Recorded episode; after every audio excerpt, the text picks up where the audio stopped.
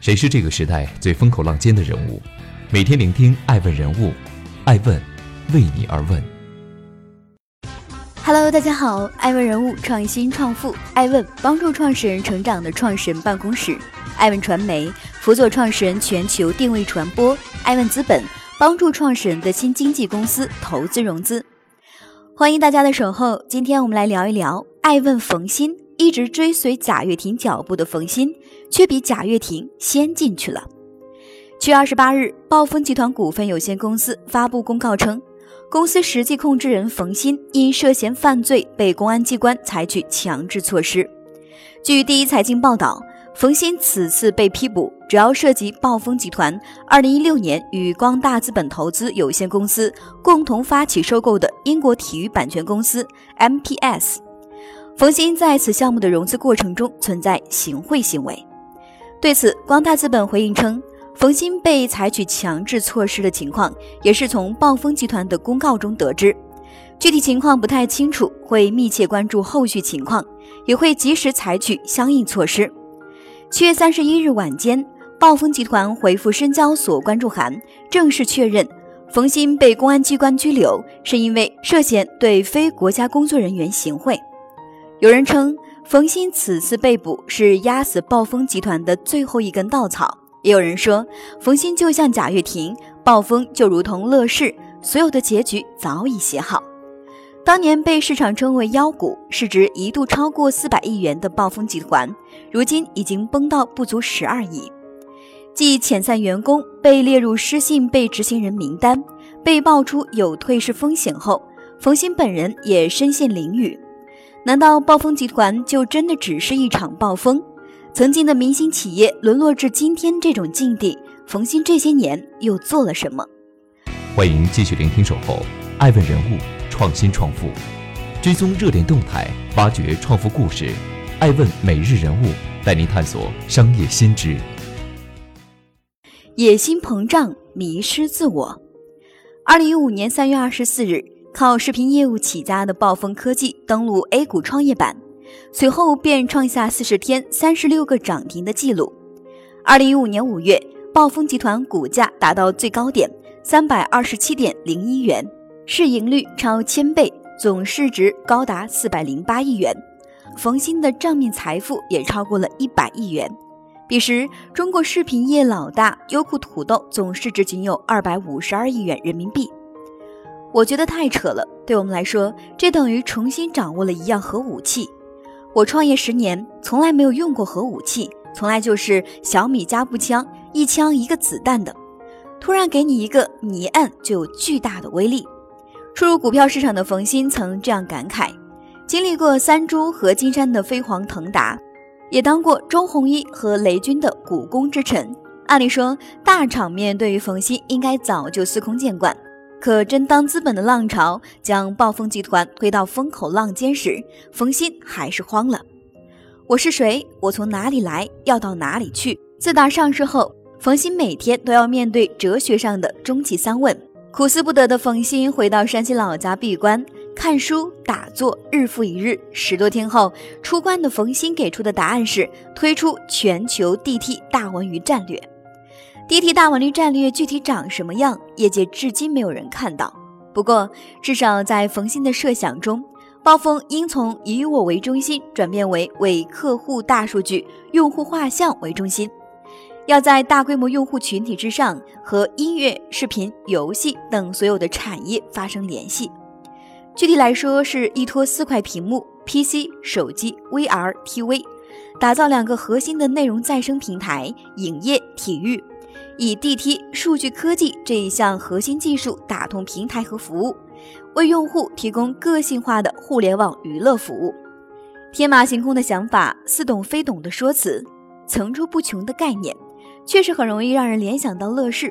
不过，乐视的倒塌是在2016年下半年，在那之前，像乐视又有什么错呢？然而，跟自己的山西老乡贾跃亭相比，冯鑫的野心上去了，手段却没跟上。急速膨胀的身价让冯鑫在资本市场中迷失了自我，大跃进式的业务拓展非但没能让暴风集团开疆扩土，反而由于东一榔头西一棒槌的跟风式操作，使得冯鑫的每次出击都只是打了声响，再也就没了下文。欢迎继续聆听《守候》，爱问人物，创新创富，追踪热点动态，挖掘创富故事。爱问每日人物带您探索商业新知。产业布局一地鸡毛。先是暴风魔镜 VR，平心而论，一四一五年 VR 确实算是一个风口。当时不仅暴风在做，包括 HTC、谷歌等知名企业都在试图占领 VR 市场。那两年的 CES 展会上，VR 产品目不暇接。VR 作为一个新兴技术，从概念的提出到真正落地成为具有使用价值的产品，期间需要几年甚至几十年都有可能。对资本来说，找到概念、宣扬概念、炒股估值、上市卖掉，最终赚到盆满钵满才是他们的目的。至于 VR 是否能够落地成为产品，又有几个人在乎？VR 不仅是一个概念，更是一个跳板。是让以前处于内容消费最下游的工具，一跃成为握有生态话语权的上游入口。冯鑫曾认为 VR 大有可为，为此专门成立暴风魔镜科技有限公司来独立运营新业务。可没等冯鑫的产品开花结果，资本先等不及了。二零一六年，暴风魔镜的 B 轮融资中，冯鑫与中信资本等投资方签过一个对赌协议。如果暴风魔镜二零二零年没有上市或被收购，冯鑫将要个人兜底回购股份。后来眼看 VR 前景不妙，中信资本就打算提前撤资。为了不给暴风集团造成负面影响，冯鑫以自有资金偿还了五千万元，但依然欠款四千万元。中信资本因此在二零一八年申请冻结了冯鑫的三百二十七万股股份。即便如此，冯鑫仍坚持发展 VR 业务。曾声称亏损是必然，将继续烧钱。风口过后，资本退却，还要坚持，资不抵债便是必然结局。再说暴风 TV，一款产品想要快速打开市场，要么把产品做好，要么把产品做贱。前者以苹果公司为代表，后者以小米为代表。要想学苹果，没有完整的生态体系、深厚的产业护城河以及过硬的产品质量，消费者怎么可能会为品牌溢价买单？因此，留给冯鑫的基本就是主打性价比这一条路。冯鑫也确实是这么做的。艾文查阅暴风集团二零一六年业绩报告发现，暴风电视发布一年后，很快就达成了约一百万台的销量。成为二零一六年成长速度最快、效率最高的互联网电视品牌。可漂亮的业绩背后是疯狂的补贴。当年一台四十寸的电视仅售九百九十九元，如此低的定价，连成本都收不回来。据悉，每卖出一台暴风 TV 就要亏损三百到四百元，甚至到了二零一八年，每台亏损达到一千元。赔本赚吆喝，这样的市场策略倒也可行，很多企业至今都还在这么干。美团亏损一千一百五十五亿，滴滴六年亏损三百九十亿。刘强东也曾说过，京东短时间内根本不打算盈利。既然他们可以，冯鑫和他的暴风 TV 为什么不行？说到底，暴风 TV 被赋予的新概念再多，终究还是电视。家电行业价格只是导向，技术才是根本。技术起家的雷军从一开始就明白，价格只是打开市场的一种手段，没有技术，一切都是空中楼阁。对于暴风 TV 而言，缺乏核心技术，想通过价格战赢得的客户很难有忠诚。而言，若想持续，唯有不断烧钱，连年亏损还能不断烧钱，自然离不开资本的支撑。可资本从不做慈善。美团也好，滴滴也罢，他们在提供服务的同时，更在培养用户的一种消费习惯。当人们习惯了点外卖、坐专车，盈利只是一个时间问题。显然，暴风 TV 没有这个能力，缺乏有前景的商业模式，加上无止境的烧钱，失去资本青睐的暴风 TV 自然也就难以为继。艾文查阅暴风集团年报显示，截至二零一八年底。暴风 TV 亏损高达十一点九一亿元，流动资产为四点一亿元，流动负债十六点六亿元。二零一九年五月二十日，暴风 TV 有高管在工作群中称，由于融资进度有问题，公司决定所有人员遣散，后续问题公司统一回复。随后，多名暴风 TV 员工赴总部讨薪，这个被冯鑫给予厚望的新业务基本被判定解散。最后是暴风体育，这是来得快死得更快的项目。二零一六年，中国体育公司对赛事媒体版权的追捧呈现爆发之势，乐视体育对价二十七亿拿下中超两年新媒体转播权，苏宁七点二亿美元搞定三年英超。腾讯接连拿下 NBA League Pass 版权和 FIBA 新媒体版权，万达也开始全面布局体育产业。在冯鑫看来，暴风想要布局体育产业，差的就是一张入场券。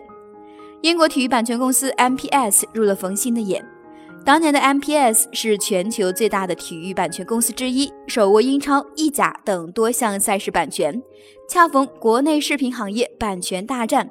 想要进军体育行业的冯鑫，自然不会放过这块肥肉。五十二亿的收购金额，即便是当时的冯鑫，一时间也拿不出这么多钱。冯鑫旋即联合光大资本设立总规模达五十二亿元的产业并购基金——上海晋鑫基金会。光大资本出资二亿元，光大晋辉出资六千万元，再来撬动其他出资方的五十亿元。一系列的运作下，最终招商银行出资二十八亿元，成最大出资方。光大银行、信托等其他理财机构都参与了这场并购。而冯鑫和他的暴风呢，明明是自己想收购，结果却不用出钱。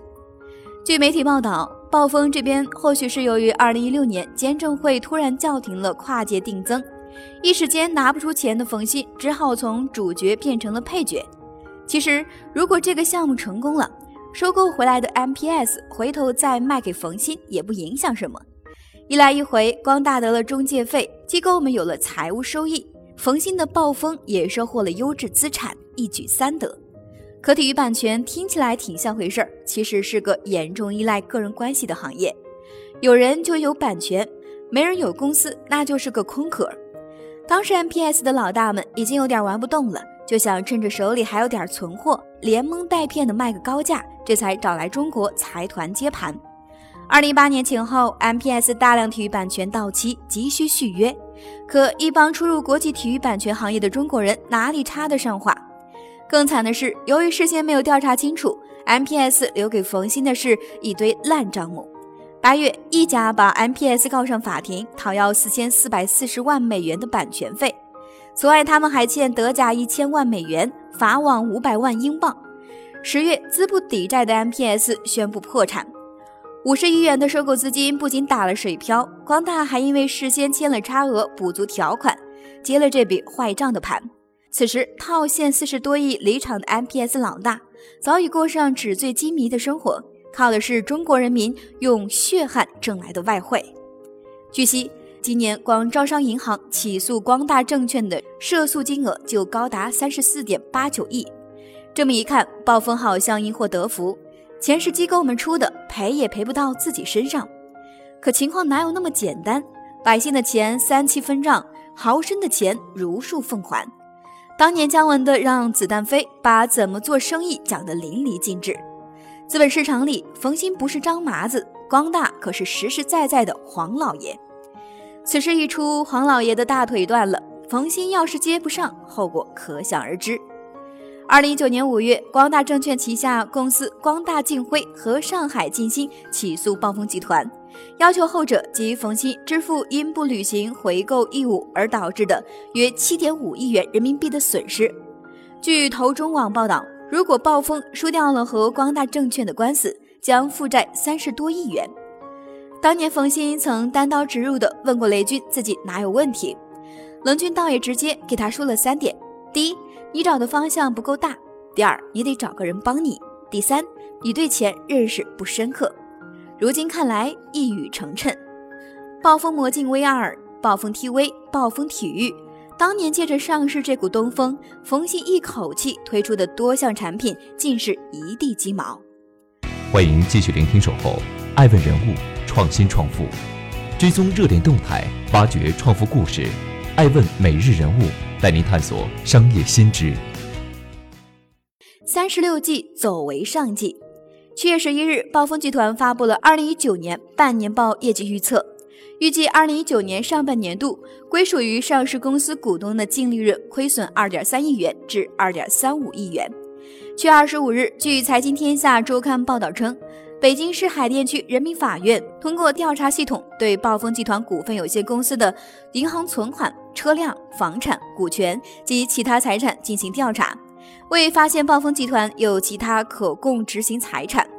法院决定将暴风集团纳入失信被执行人名单，对其进行信用惩戒。眼见他起高楼，眼见他宴宾客，眼见他楼塌了。曾经的明星企业走到今天这步田地，像极了当年的乐视。可暴风像乐视，冯鑫就是贾跃亭吗？贾跃亭曾有句名言：“让我们一起为梦想窒息。”然而，乐视出事前，贾跃亭姐弟就曾多次高位套现，累计一百三十九点八四亿元。这些钱或源于乐视，或源于股民。梦想了自己，窒息了别人。冯鑫私下是个很好的人，即使冯鑫出事，很多人仍是这么评价的。七月二十九日凌晨两点，美图公司董事长蔡文胜在其朋友圈发文感慨：“暴风影音免费服务过无数用户。”冯鑫也成就过很多人，让很多机构和股东都赚过钱。其实，一家公司能上市，最苦一定是创始人。看起来风光，却承受最多挑战和艰险。投资人都可以套现，创始人必须坚持到最后，而且结果还不一定好。艾文查阅暴风集团一季度财报显示，作为前十名无限售条件股东，冯鑫仍持有一百八十五点三三万股。占比百分之零点七七，增减情况保持不变。相反，暴风集团股东与高管数次减持股票，公司股东人数减少九百二十九户，幅度为负百分之一点三三。